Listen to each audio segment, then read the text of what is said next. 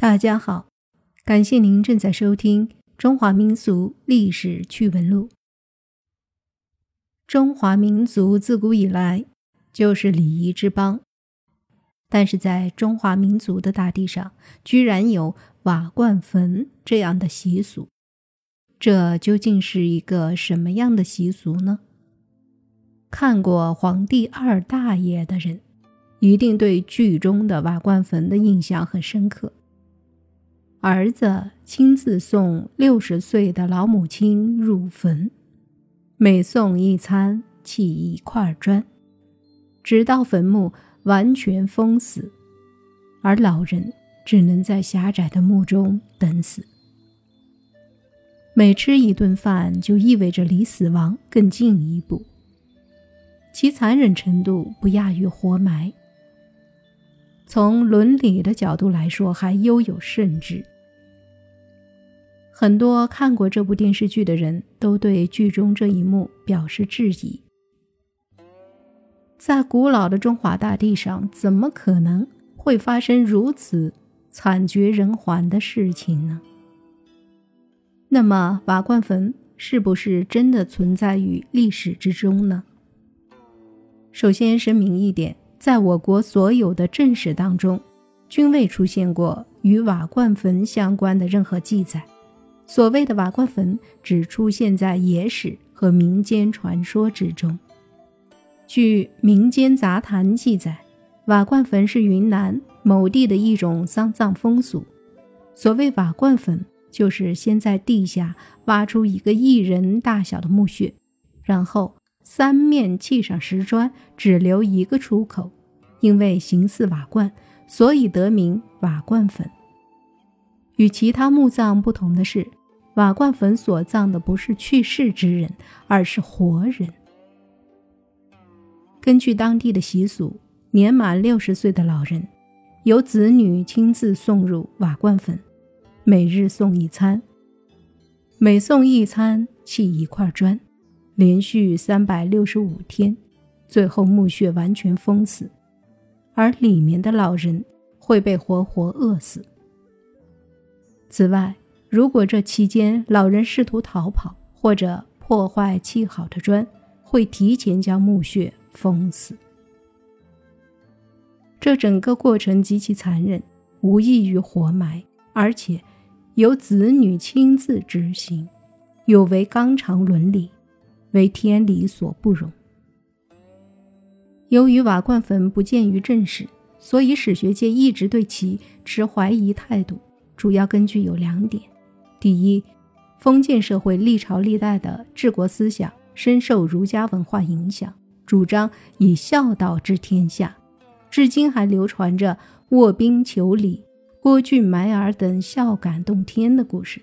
而且，封建社会等级森严。父为子纲，怎么可能会出现活埋父母这种惨绝人寰的事情？第二，杜甫在《曲江二首》写道：“九寨寻常行处有，人生七十古来稀。”《礼记曲礼》也有相关记载：“八十九十曰茂。”如此看来，古代是有八九十岁的老人的，那么六十岁？就送入瓦罐坟的说法显然站不住脚。但是持质疑态度的人们显然忽视了一个问题，那就是在封建社会中是存在着很多不毛之地的。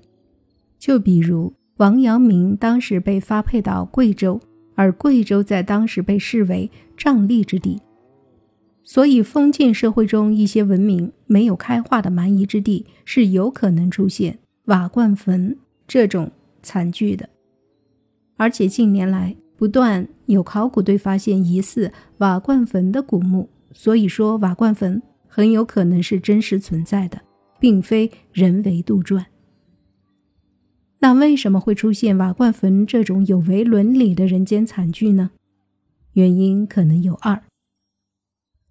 首先，最根本的原因就是社会生产力的低下。由于生产力低下，村落中因为年迈而难以从事劳动的老人就被视为多余之物或者是无用之人。为了节约口粮，避免资源浪费，就有了六十岁以上的老人被送入瓦罐坟的规定。而且这些生产力低下的地方大多文明不开化，所以他们没有孝道，或者说孝道的观念很薄弱。其次，就是因为封建迷信，一些蛮夷之地会认为，老人过了六十岁还健在，就是在侵占后人的寿命。所以，《皇帝二大爷》这部剧中称六十岁以上的老人为应世之人，也就是说，在他们看来，人的寿命就是到六十岁，再多就是盗取后人的福缘。如此观念之下，瓦罐坟。也就在意料之中了。瓦罐坟是一种极其罕见的丧葬习俗，只存在于一些蛮夷之地。实际上，中国从古至今都十分注重孝道，孝敬老人也是中华民族的传统美德之一。但这里面却反映出一个问题，那就是生产力的高低。可以决定社会的文明程度。之所以会有瓦罐坟这种惨剧发生，根源就是食物不够，生产力低下。